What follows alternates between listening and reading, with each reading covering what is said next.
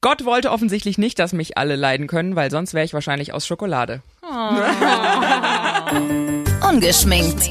Der Mädelsabend. Ein Podcast von Antenne Bayern. Hi Leute, schön, dass ihr wieder dabei seid. Äh, wir haben eine neue Folge und heute einen ganz besonderen Gast. Lasst uns doch gerne mal ein Abo da, wenn euch unsere Mädels Talks gefallen. Wir hatten schon mal das Thema Glaube. Wenn ihr noch ein bisschen runter scrollt, findet ihr noch eine weitere Folge dazu. Da haben die Julia, die Ilka und ich schön ausführlich über unsere Erfahrungen bisher mit Glauben gesprochen. Und heute haben wir einen besonderen Gast. Die Ilka und ich sind immer noch zu zweit. Die Julia Hi. ist noch krank. Gute Besserung an dieser Stelle. Heute ist Diana Highholder bei uns. Hi Jana. Hallihallöchen, ich freue mich hier sein zu dürfen. Sehr schön, dass du dich unserer Mädelsrunde anschließt. Jana ist äh, 20 Jahre alt, Poetry Slammerin, Autorin und Christfluencerin. Das heißt, sie spricht in ihrem ähm, YouTube-Kanal über Glaube, Gott und ihr Leben und lässt uns da fleißig dran teilhaben. Und ich freue mich sehr, dass du heute da bist. Ja, ich mich auch. Freue mich auch sehr. Ja. Ilka ist natürlich auch wieder dabei. Ja, hi. Und äh, ich, die Jules, bin natürlich auch am Stissel. Ihr lieben Leute, wir sprechen heute wieder mal über äh, Religion, Gott und wie sehr er uns überhaupt noch beeinflusst. Dazu hat Jana wahrscheinlich einiges zu sagen, denn er ist ja scheinbar allgegenwärtig in deinem Leben. Ja, definitiv. Also ich sag, Glaube ist Fundament meines Lebens und dementsprechend baut sich, leiten sich meine Werte davon ab und baut sich mein Leben ähm, darauf auf, dass ich glaube, dass es real ist, dass es Gott gibt. Was ist dein Fundament? Also kannst du das mal kurz zusammenfassen? Also ich Auf was hab- stehst du? Ich habe schon äh, gehört oder gelesen, dass du, äh, als du sechs Jahre alt warst, Krebs hattest und den auch Mhm. Ja. besiegt hast. Das Ja. ist ja auch echt krass. Also da hast, hast du direkt die volle Packung abgekriegt. So. Genau, ja. Ja, aber ich sag auch, und ich glaube, dass ähm, wenn mir etwas aufgetragen ist, dann ist das nicht so schwer, als dass wir das gemeinsam tragen könnten. Ähm, ja, Fundament meines Lebens ist, dass ich eben glaube, dass Gott nicht tot ist, sondern dass er noch real ist und in dieser Welt lebt und dass äh, Jesus für uns ans Kreuz gegangen ist, für unsere Sünden gestorben ist und wieder auferstanden ist und dass es ein Leben nach dem Tod gibt, dass es eine Ewigkeit gibt. Und diese Perspektive lebe ich schon heute. Und ähm, für mich, mein Glaube gibt mir in meinem sicheren Fundament die Gewissheit, geliebt zu sein und die Gewissheit, mit Talent und mit Begabung ausgestattet zu sein und berufen zu sein, ähm, mit diesem Talent auch ähm, weise zu handhaben sozusagen und etwas daraus äh, wiedergeben zu dürfen. Hast du das so ein bisschen von deinen Eltern mitgekriegt? Also auch so, dass äh, sozusagen, als du dann so schlimm krank wurdest, wann, wann hat sich der Glaube bei dir so krass gefestigt? Ich glaube, dass der Glaube sich gefestigt hat, ist ein Prozess. Also es ist halt einfach eine, eine wie eine Liebe, wie eine Beziehung sozusagen, die sich irgendwie in Vertrauen auch festigen und fußen muss. Aber tatsächlich ist es so, dass ich sage, meinen ersten bewussten Satz im Glauben gesprochen habe ich, als die Diagnose kam und meine Mama im Zimmer saß und ganz stark geweint hat und ich gesagt habe, Mama, wein nicht, Gott schleppt uns da durch.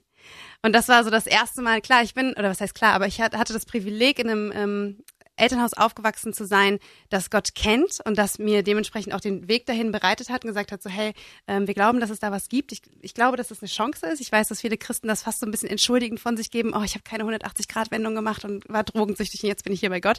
Aber ich persönlich empfinde das als, ähm, oder empfand das immer und empfinde das als Privileg, dass ich eben in den Glauben erzogen wurde und mich dann aber auch frei und selbst entscheiden darf und auch muss. Das finde ich schon auch wichtig, dass man dann sich selbst reflektiert und überlegt, ist das etwas, was ich übernommen habe? Kann ich das? Will ich das überhaupt in meinem Leben weitertragen und äh, weitergeben? Und da habe ich mich zu entschieden. Hast du da schon mal auch so Krisen erlebt? Also ich sag selber, weil du es fandst gerade schon so schön, dass du es mit so einer Beziehung verglichen hast, weil für mich ist es mit Gott immer so eine On-Off-Geschichte. ja, also Man kennt es, man schätzt ich, es. ich weiß nicht, ob wir gerade ein Match haben, er und ich da oben, oder ob äh, ja, das ist immer bei mir so durch die Krisen äh, ist dann auch immer mal ein bisschen schwierig. Wie hast du das selber erlebt? Ja, Gras wächst im Tal, sagt man doch so schön. Also ich glaube, wie bei jeder Beziehung kommt es eben darauf an, Kommunikation zu pflegen und zu leben. Ne? Und wenn ich sage, hey, ich führe Beziehung mit meinem Gott, dann möchte er von mir wissen, wie es mir geht. Er möchte an meinem Leben teilhaben. Und ich weiß nicht, ob Beziehung funktionieren würde, wenn man sich mal zwei, drei Wochen nicht bei seinem Partner meldet. Ich glaube, das fände er ganz schön uncool. Dementsprechend würde ich auch sagen, lebt diese ähm, Gottesbeziehung von was Lebendigem, von was Alltäglichem. Und natürlich hatte ich auch schon Phasen in meinem Leben, wo ich das irgendwie hab schleifen lassen und dann ganz schnell gemerkt habe, so, ho, das ist ja gar nicht mehr irgendwie ich, merke, du bist gar nicht mehr Teil von meinem Alltag, aber du sollst es ja sein und du willst es ja sein, weil ich will ja diese Beziehung führen. Das Schöne daran finde ich, dass Gott die Konstante ist. Also er ist immer gleich. Es ist wie, als ob wir uns jeden Tag verabreden würden und ich bin irgendwie drei Wochen hintereinander nicht gekommen und er sitzt an, an Tag äh, 22, also nach drei Wochen, immer noch da und sagt so, hey, wir hatten doch ein Date. Und ich bin immer noch da und ich ähm, freue mich genauso, dass du über diesen Kaffee kommst, auch mit drei Wochen Verspätung, als ähm, wärst du jeden an, anderen Tag davon auch gekommen. Also das ist das Schöne an ihm, sein Ja zu uns steht. Also sein Match, sein Swipe, ich weiß gar nicht, ich habe diese Dating-App. Sein Super-Like. Swipe, Swipe left, Swipe right, ich weiß es nicht. Swipe, intuitiv würde ich sagen, Swipe right Ich würde sagen, ist richtig, sein, sein, sein Super-Like. Okay, sein Super-Like steht jeden Tag und also jeden Tag neu und jeden Tag wieder und unumstößlich. Und es liegt quasi auch, äh, es liegt an unserer Entscheidung, wohin wir swipen. genau. Und ähm, ja, meinerseits gibt's dann auch ein Super-Like. Also ich äh, höre ganz gebannt zu, ja, weil ich noch gar nicht weiß, was ich davon halten soll, wenn ich es bewerten müsste. Also wenn ich mal anfangen müsste mit Bewertungen, ähm, würde ich sagen, ich finde das großartig, wie du strahlst, wie deine Augen leuchten, wenn du über Gott redest. Also man merkt, du bist da total drin, es gibt dir Kraft. Ja. Ähm, ich selbst bin katholisch erzogen und bin jetzt aus der Kirche ausgetreten vor ein paar Jahren und habe mit kirchlichem Glauben nichts mehr zu tun. Kann mich auch mit dem Gedanken nicht anfreunden, Jesus Kreuz und so weiter. Also ich glaube, es gibt einen Gott, aber ich würde ihn nicht als Vermenschlichung am Kreuz sehen. Ich weiß jetzt auch nicht. Also auf der einen Seite, wie gesagt, ich finde das total toll. Auf der anderen Seite denke ich mir, du holst dir die Kraft sehr, sehr von außen, was ja auch der Sinn ist einer Religion, also eines übergeordneten Sinns sozusagen.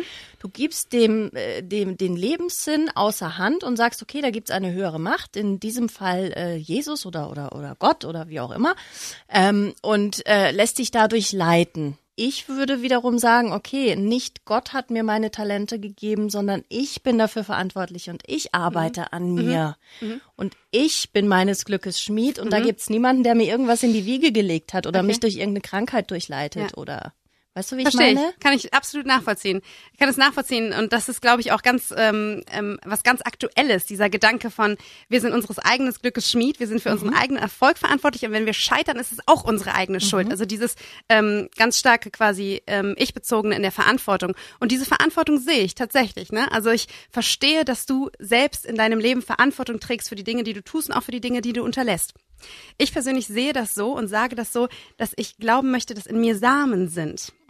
Und es liegt an mir, wie ich damit umgehe. Ob ich die pflege, ob ich die gieße, ob ich mich darum kümmere oder ob ich es verwelken lasse. Und ich sage, ähm, mein Talent sehe ich als Gottes Geschenk an mich. Was ich daraus mache, ist mein Geschenk zurück an ihn. Ist aber nicht das Geschenk deiner Eltern auch irgendwie, weil also die Gene, wenn man das mal Ja. ganz nüchtern betrachtet, Ja, ja. Ähm, die Charaktereigenschaften, die Arten oder die Art, wie du erzogen wurdest, die Muster, die du übernommen hast schon als Kind, so. Ja. Also für mich ist das sehr weit weg, wenn du es dann außer Hand gibst zu einer übergeordneten. Gleichzeitig, gleichzeitig aber auch irgendwie erleichternd, ne? Es befreit einen in so Momenten, wo man so denkt, oh, ich habe es echt krass verbockt oder ich habe es nicht drauf. Und in dem Moment kann man es auch so ein bisschen aus der Hand geben und sagen, ja, es hat vielleicht nicht sollen sein, auch so. ich verstehe, was ihr meint, aber das ist nicht meine Richtung, ähm, das ähm, in die in die Perspektive zu rücken, um ehrlich zu sein, weil das gibt ja Verantwortung ab. Also das macht ja auch ähm, frei von irgendwie Konsequenzen tragen. Was oder aber so, auch ne? gut ist. Genau, aber das sehe ich nicht so. Also ich sehe meinen Seite. Lebenssinn eigentlich nicht in Äußerem, sondern ich sehe das als in mich hineingelegt. Hm. Also ich sage ja so, hey, der Heilige Geist, in, um in dieser Trinität mal zu reden oder so, ähm, lebt in mir und aus mir heraus. Und deswegen würde ich sagen, wir sind ganz stark für unser Leben verantwortlich, aber ich glaube an Berufung. Also ich glaube, dass wir Plätze haben und dass wir die ausfüllen sollen. Und das, also wenn ich in einem biblischen Gleichnis zum Beispiel reden würde, ganz vereinfacht gesagt, dann war da mal ein, ein Typ und der hat ähm, drei Mitarbeitern irgendwie Geld gegeben, jedem fünf Euro, sagen wir jetzt mal so, und hat gesagt, so ja, passt darauf auf, wenn ich wiederkomme, wann auch immer, möchte ich es wieder haben. Und der eine sagt, okay, safe, ich leg die fünf Euro unters Buch, der andere sagt, oh, ich handle damit bisschen, hat 15 draus gemacht und der nächste sagt, okay, ich habe fünf Euro, was kann ich damit machen? Macht 500 draus. Der Herr kommt wieder, der Typ, der es ihm gegeben hat, und sagt so, ja, kann ich meine fünf Euro haben? Und diese drei Menschen konnten die fünf Euro wiedergeben, aber sie haben anderes damit gemacht. Der eine hat einfach darauf aufgepasst, nichts damit gemacht. Und der, der andere hat gesagt, okay, ich vermehr das, ich nutze das. Und so sehe ich meine Talente. Und so sehe ich das, was in mich hineingelegt hat, äh, gelegt ist. Ich sehe mich in der Verantwortung, in der absolut aktiven Position, da was draus zu machen. Und das begründet auch den Aktionismus meines Lebens. Und was genau möchtest du da draus machen? Weil, also, äh, Erstens finde ich es faszinierend, du hast die Bibel gelesen und offenbar auch verstanden oder sind das so Passagen, die du dir dann merkst oder Ich habe die Bibel gelesen, ja. Und wie ich, oft? das kann man gar nicht so genau sagen. Also ich würde nicht sagen, ich habe irgendwie fünfmal von vorne bis hinten durchgelesen. Es gibt Stellen, die habe ich wahrscheinlich schon hunderte Male gelesen und andere eher weniger. Also Ist ganz selten, dass man jemanden findet, auch in deinem Alter und ähm, man kann dich ja jetzt nicht sehen, aber also wenn ich dich beschreiben äh, darf mal kurz, du bist bildhübsch, Danke. ähm, strahlend blaue Augen, ähm, äh, blonde Haare, Locken, also 1A Figur, mega. Ja. danke, danke. Ähm, wie bist du dazu gekommen, ähm, jetzt zu sagen, okay, ich, also du bist ja eigentlich eine Predigerin. Man- Also du klingst auch so, du klingst wie eine Predigerin, finde ja, ich. Danke. Ich nehme das als ich nehme das absolut als Kompliment. Schön. Wie bin ich dazu gekommen? Ähm, tatsächlich ist es mir, ich sag jetzt mal nahezu passiert. Also als Kind meiner Zeit war ich einfach auf den sozialen Medien unterwegs und ich habe dort nie verleugnet, dass ich glaube. Und Leute waren immer so, boah, ist mutig, dass du Verse unter deine Bilder postest oder wie auch immer. Für mich ist so, wenn jemand Sportler ist, gehst du aufs Profil, siehst, der macht Sport. Wenn jemand irgendwie keine Ahnung Musiker ist, siehst du es an seinem Profil. Ich bin Christin, das ist Fundament meines Lebens, wie gesagt soll man auch sehen. Soll man, also, oder beziehungsweise dadurch, dass es so identitär ist, muss man das quasi sehen. Irgendwann meinte jemand zu mir, Jana, du hast so ein Talent, warum benutzt es nicht für deinen Gott? Warum benutzt es nicht für deinen Glauben? Und jetzt äh, hat sich das ergeben und du stehst äh, mitten in der Öffentlichkeit und bist ja jetzt auch irgendwie da auch ein Gesicht. Äh, was hat sich da für dich verändert seitdem? Also zu Beginn mit meiner Poetry Slammerei, sage ich jetzt mal so, war ich dann ja, als ich letztendlich angefangen habe, christliche Texte zu schreiben, war ich immer nur von Menschen umgeben, die meine Botschaft gefeiert haben, also gesagt haben Amen. Und die Art und Weise, wie ich das mache, also im Poetry Slam, so hip und cool und neu fanden, dass sie das irgendwie honorieren konnten. Ne? Also es war quasi einfach nur eine Komfortzone. Jeder sagt Ja und Amen und wie du es machst, ist cool. Also es blasen also auch alle ins gleiche Horn in dem Genau, Moment. ja. So, yeah. Also ich sag halt immer in der Jugendgruppe oder sonntags morgens in der Gemeinde ist es halt einfach zu sagen, Jesus liebt mich oder Jesus liebt dich. Ne? Und ähm, dieser Schritt raus auf YouTube war definitiv irgendwie eine, eine, eine Mutprobe und auch eine Bestandsprobe, auch für mich als Person und für mich als, ähm, als Gläubige, weil man dann ja mit Menschen konfrontiert ist, die entweder komplett scheiße finden, was du tust, weil irgendwie ähm, Glaube geht gar nicht und wie kannst du eigentlich intelligent sein und trotzdem glauben, so nach dem Motto. und dann auch mit den Menschen ähm, innerhalb des Christentums, die sich ja auch nicht einig sind und die viel bessere Ideen hätten, wie man das machen könnte. ne? klar. Also du stehst halt komplett im Kreuzfeuer. bist da wieder so in der typischen Frauenrolle, wie du es machst, machst du es verkehrt. Genau, du, und, ja, äh, genau, genau ja. so ist es. Und also das ist ja immer so, ne? Also du kannst es quasi gar nicht auf eine breite Personengruppe richtig machen. Und das war für mich aber auch eine Charakterschule. Meine Herzenshaltung jetzt nach ganz viel Kritik ist, ähm, ich lebe nicht von eurem Lob und sterbe nicht an eurer und mit eurer Kritik. Du beschäftigst dich ja da mit allen möglichen Themen. Ich habe jetzt mal so ein bisschen quer geschaut und habe dann gesehen, ja, müssen sich Frauen unterordnen, hast du mit einer evangelischen Priesterin besprochen. Es hat mich echt interessiert und ich habe es auch äh, mir gerne angeguckt und habe dann da auch schon gesehen, ah, die Frau, die hat aber direkt mal Prinzipien. Zum Beispiel, was, also zum Beispiel, du sagst ja dann auch, so dem richtigen Mann würdest du dich auch auf jeden Fall unterordnen, weil du deinen Vater zum Beispiel auch in eu- eurer Familie so als das Sprachrohr erlebt hast und als den Mann, der so ein bisschen das äh, Ruder in der Hand hat und das war auch total okay, weil er euch liebt und ihr ihm vertraut und das äh, sozusagen niemals gegen euch verwenden würde. Äh, fand ich total krass, weil äh, wir strugglen hier ständig, wer sich hier in unserer Beziehung gerade wem unterordnet. Und mich hat's direkt interessiert, wie sieht's denn bei dir gerade in der Liebe generell aus? Ich äh, bin glücklich äh, vergeben, ja. Mit jemandem aus deiner Gemeinde oder mit jemandem, der komplett außen ist oder Nee, auch, ist auch ein Christ, ja. wie, wie siehst du das jetzt? Also wenn du sagst, ich würde mich ihm unterordnen, wie, wie oft kracht's bei euch?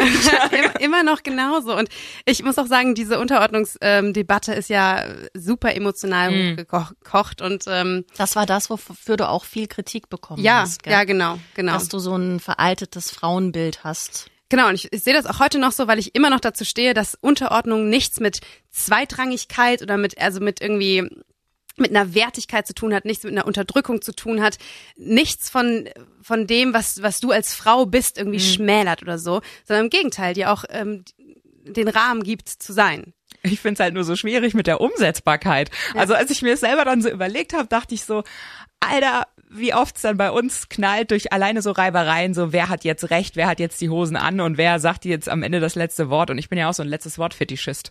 Das, das, das ist alleine Ja. deswegen schwierig. Kannst du es vielleicht nochmal ausführen? Weil das war auch sowas, was mich ein bisschen also irritiert hat, als ich das gehört habe. So ein junges, also eine junge Frau und, und sagte, na, ich würde mich Männern unterordnen in bestimmten Fällen. Ich privat würde das auch. Ja, sage ich jetzt mal unter uns. Ja, ich finde es auch mal schön, Kommt immer wenn drauf man an, wo du dich unterordnest. auch das. Nein, aber ich finde es auch auch schön, wenn man irgendwie mal sagen kann, okay, ich lehne mich zurück, ich fühle mich beschützt, äh, der Mann trifft die Entscheidungen. Das ist schon so auch so ein so ein äh, klassisches Rollenbild, ähm, was glaube ich uns Frauen auch ganz gut gefällt. Nur ich stehe nicht in der Öffentlichkeit und predige. Ich glaube, das ist der Unterschied. Weißt du, dass du deshalb dann angegriffen worden bist. Aber wenn du sagst, so so war das jetzt gar nicht gemeint, also me- meinst du das generell oder gibt's da ein gewisses ein Beispiel, wo du sagst, da ist es in Ordnung oder Ich glaube, das ist individuell auf die Beziehung. Also ich würde mich da nicht aus dem Fenster lehnen, irgendwie ein konkretes Beispiel zu sagen, weil dafür werde ich auch angeprangert. Okay. Mit Sicherheit. Aber ich kann das einfach sagen, dass in ähm, meiner Beziehung, und ich meine, ihr seht, was ich tue und ihr seht die öffentlichen Bühnen, auf, die ich, auf denen ich stehe, macht mich das auch stark und befähigt mich das, die Dinge zu tun. Also es ist, ich sehe das in keiner Weise kleinhaltend oder irgendwie mundtot machend. Ähm, ich, also ich glaube, dass Frauen und Männer gleichwertig sind, aber nicht austauschbar. Und äh, das ist natürlich jetzt auch wieder ein, ein Statement, aber Ich, Ja. äh, wieso? Ja, also ich so. finde ich, ja, finde ich also ja, ist doch absolut deine korrekt. Meinung. Es hat doch auch hier seinen Raum. Ähm, wie stehst du äh, generell jetzt, da du jetzt ja auch gerade in einer Beziehung bist, zu Sex vor der Ehe und diesem ganzen Kram? Hast, redet ihr darüber? Hast du vor, darüber auch in deinem Pod, also in deiner, auf deiner Plattform zu reden? Weil ich denke, das interessiert ja wahrscheinlich auch viele.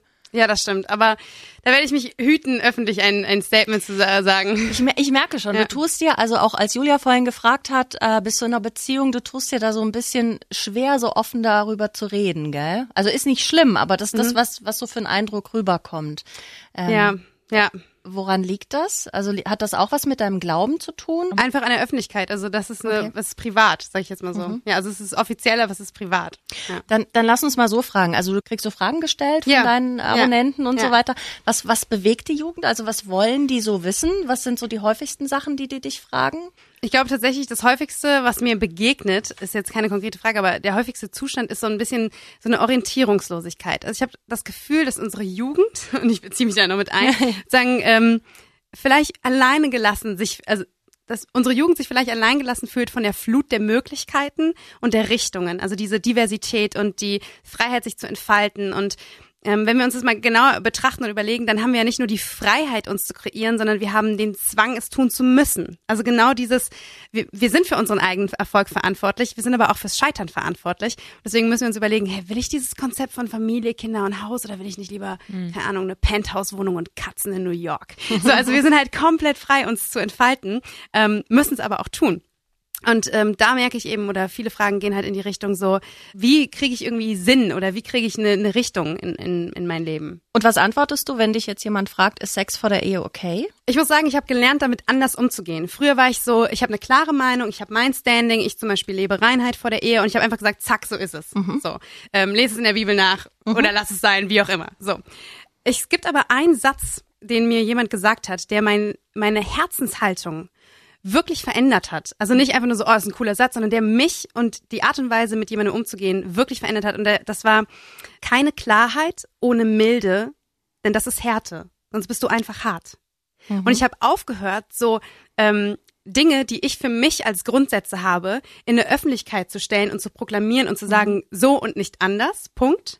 Ich kann das weiterhin sagen für mein Leben ne, und sagen, ich lebe so, das ist mein äh, mein Grund und mein Standpfeiler und ähm, ich das bin ist ja, das ist ja auch total legitim. Also wenn du das für dich so entscheidest und damit happy bist, dann ist das, äh, hat da keiner irgendwas zu, zu sagen. Genau, und ich bin auch in der, in der Lage, dynamisch zu sein. Also wie gesagt, mich, mich korrigieren zu lassen Ja. oder aber mich meinen Horizont zu erweitern, zu sagen, und ich bin auch mutig genug zu sagen, ich habe meine Meinung geändert. So, ne? Cool. Genau. Ähm, das ist so das Ding, ich sage so, ich würde niemals einfach so ohne dich, dein, also ohne mein Gegenüber, ohne das Herz, ohne die Geschichte, ohne dein, deine Beziehung zu kennen, einfach sagen, du darfst es nicht oder du sollst es nicht oder wie auch immer.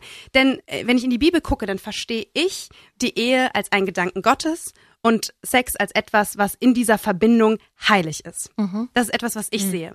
Ich habe mich genauso schon mit studierten Theologinnen und Theologen unterhalten, die anhand der Schrift zu einem anderen Ergebnis kommen. Ich kann nur für mich persönlich sagen, hinter welche ich mich stelle und welche ich lebe. Aber ja. du verurteilst niemanden, der dann sagt, ich hätte das gerne, weil ich liebe meine Freundin oder meinen Freund und möchte auch diese, diese Liebe in Form von Körperlichkeit spüren. Dafür verurteilst du niemanden. Das sagt mir die Bibel ganz klar, urteile Mensch und du wirst verurteilt. Okay. Und das ist, das kann ich auf, ich meine, also ganz ehrlich, diese Themen wie zum Beispiel Sex vor der Ehe, das sind Spitzen des Eisberges. Mhm. Daran entscheidet sich nicht die Frage, ob du Gott liebst, ob du Jesus kennst, ob du Nachfolger bist. Das sind Spitzen des Eisberges. Und das sind die Themen, die Gesellschaft sieht und das sind auch die Themen, die unter Beschuss stehen sozusagen. Und die Themen, die die Jugend beschäftigt. Äh, genau, äh. aber es ist halt für mich trotzdem ist es der Oberfläche, äh, also das ist quasi die Oberfläche von Dingen, die tiefer gehen. Von der Frage nach Zugehörigkeit, von der Frage nach, bin ich geliebt, bin ich beschützt, bin ich angenommen und angekommen, so wie ich bin, finde ich irgendwo Heimat. Das sind eigentlich die Dinge, die hinter diesen großen Fragen stehen, die die Oberfläche bilden. Mhm. Und ich würde sagen, hey, lass uns ins Innere gucken, in die Dinge, nach denen du dich wirklich sehnst, mhm. die wirklich vielleicht auch eine, eine Innerlichkeit äh, stillen und lass von innen nach außen gucken. Und ich glaube, was Gesellschaft tut, ist, den Blick von außen nach innen zu richten. Ich gebe dir absolut recht. Ich habe diese Fragen äh, bewusst gestellt, weil mhm. ich gucken wollte, wie du mit dem Thema Sexualität umgehst, mhm. ähm, weil ich mir wünschen würde, dass gerade Kirchen ähm, offener werden in mhm. dem Bereich. Und ich war ein bisschen, ja, enttäuscht, hast du vielleicht gemerkt, mhm. so an, an den ersten Reaktionen, mhm. dass du so, so ein bisschen dich geschämt hast auch und, und, und dass dir das Thema unangenehm war. Es kam bei mir zumindest so mhm. an. Ähm, dann dachte ich so, na toll, also so eine junge, so eine intelligente und, und, und freche und, und du kannst dich ausdrücken, du bist wunderhübsch und hat wieder Probleme damit und, und schürt dieses altbackene Kirchenbild. Um ehrlich zu sein, würde ich mich da selbst in Schutz nehmen wollen und zu sagen, so, ich bin wirklich, also ich bin nicht verklemmt, was das angeht und ich mhm. habe dazu auch, ich bin in der Lage dazu, darüber Gespräche zu führen. Was mich hemmt, ist die Art und Weise, wie Medien, wie Öffentlichkeit, wie auch eine große, äh, auf einer großen Reichweite damit umgegangen wird. Es geht nämlich eigentlich nur noch darum, Provokantes zu finden und anprangern zu sein. Ich habe so oft erlebe ich, dass mein Gegenüber mich gar nicht verstehen will. Hast oder du den Eindruck hier nie, oder?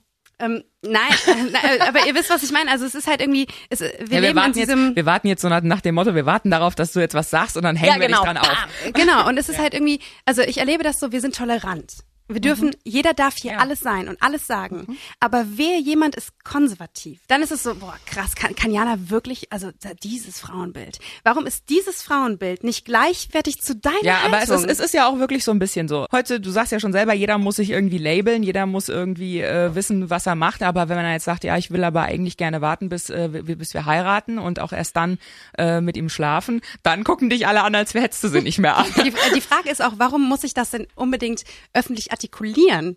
Naja, also, du bist ja auch, aber gut, ich meine, in, insoweit sind wir ja auch hier, auch in der Vorbildfunktion, beziehungsweise ja. wir haben hier das Sprachrohr, das andere Leute nicht haben mhm. und Leute schauen uns an oder konsumieren mhm. unser Produkt mhm und äh, wollen irgendwie abgeholt sein. Und ich mhm. sehe es eben auch als Chance, mhm. eben öffentlich über Dinge zu reden, wo vielleicht mancher einer zu Hause denkt, Alter, ich bin ganz schlimm, ich bin ganz schmutzig, ich bin mhm. total falsch, ich bin mhm. da ganz alleine mit. Und in dem Moment, wo er unseren Podcast hört, denkt er, ach nee, ey, die Mädels haben genau die gleiche Scheiße an der Hacke wie ich. Oder ja. die haben genau die gleichen Ängste oder die ja. denken sich, die strugglen da auch mit. Und äh, dementsprechend denke ich, dass auch gerade junge Frauen, die deinen Channel konsumieren, sich eben auch genau das fragen und sich fragen, wie gehst du damit um? Mhm. Wie ist deine Meinung? Meinung dazu und wie stehst du dazu? Auch mhm. wertfrei zum Beispiel. Mhm. Ja. Aber was soll ja. sie denn jetzt sagen? Gar, nicht. Gar nichts. Ich wollte, so, nur, okay. ich wollte, ich wollte nur, ich wollte nur genau. kurz diese, äh, das Also so ich atme erklären. das weg. Dieses fünf Stunden am Tag. Nein.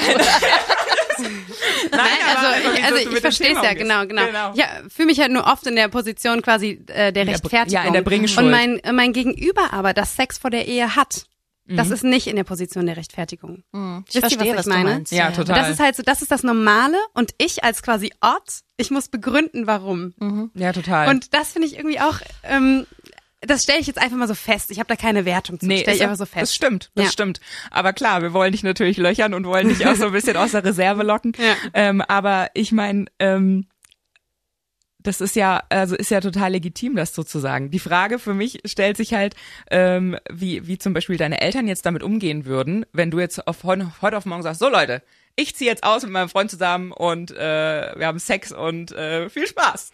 Tatsächlich ist das, äh, also ist meine, ist das gar nicht Eltern getriggert. Echt? Also ich habe zwei ältere Brüder, die Beziehungen gelebt äh, haben und auch mhm. aktuell Beziehungen leben.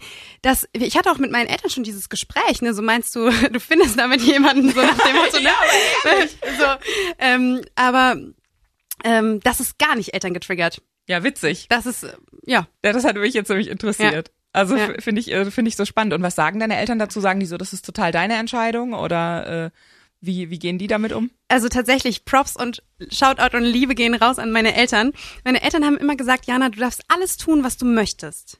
Aber wisse, dass du dich für das, was du tust und getan hast oder noch tun wirst, vor dir, deinem Umfeld und vor deinem Gott rechtfertigen musst. Und tue nichts, was du uns nicht erzählen könntest. Das war natürlich, äh, klar, in der Jugend Ja, ist anders, natürlich. ne? Aber ich meine jetzt so in dem, in dem Kindheitsalter, das war immer so der Rahmen, Klingt aber langweilig. Nee, Oder? ich habe echt, also ich, ich, mich hat es total freigesetzt zu sagen, du darfst alles tun, was du möchtest.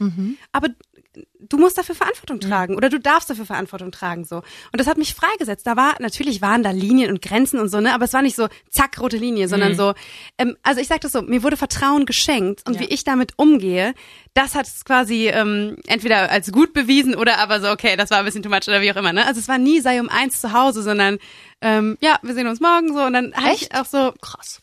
Äh, natürlich auch ein Gewissen, was mich irgendwie verpflichtet zu verschiedenen Dingen. Oh Vielleicht sollte ich das bei meinem Sohn auch mal Aber das ausprobieren. ist das Allerschlimmste, wenn, wenn mir meine Mutter sagt, tu, was du für richtig hältst. Und Wann, wie alt warst du da? Wann bist du da nach Hause gekommen? Weil mein Sohn ist 15. Ich könnte das wirklich.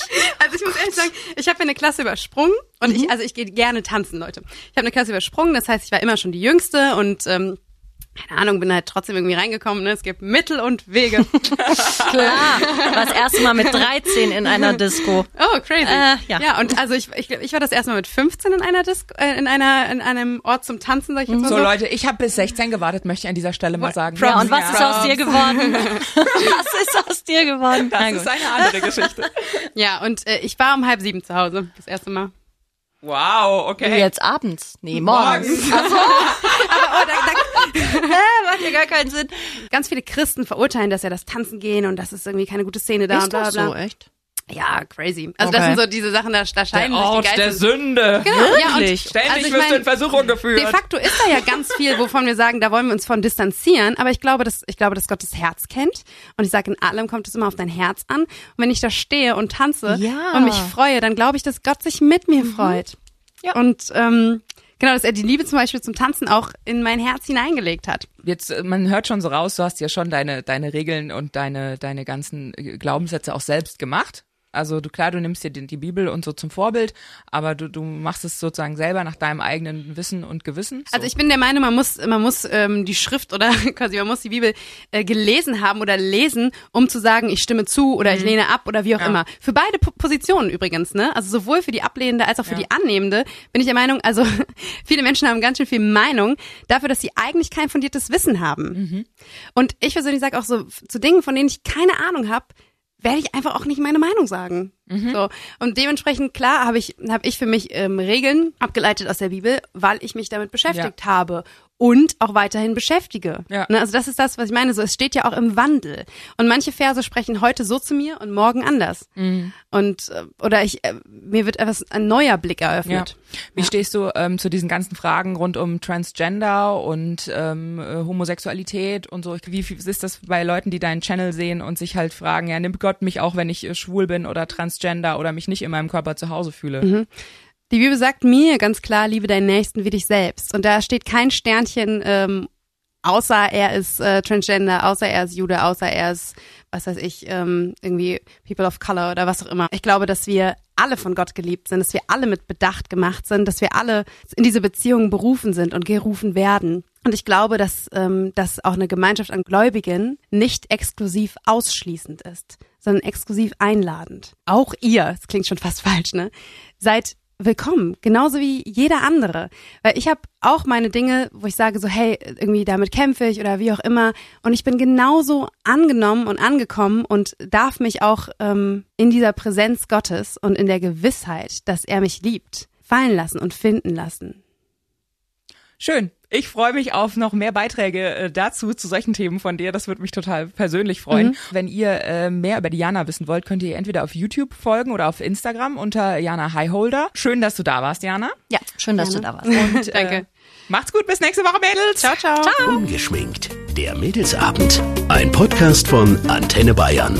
Jeden Dienstag neu ab 18 Uhr unter antenne.de und überall, wo es Podcasts gibt. Jetzt abonnieren.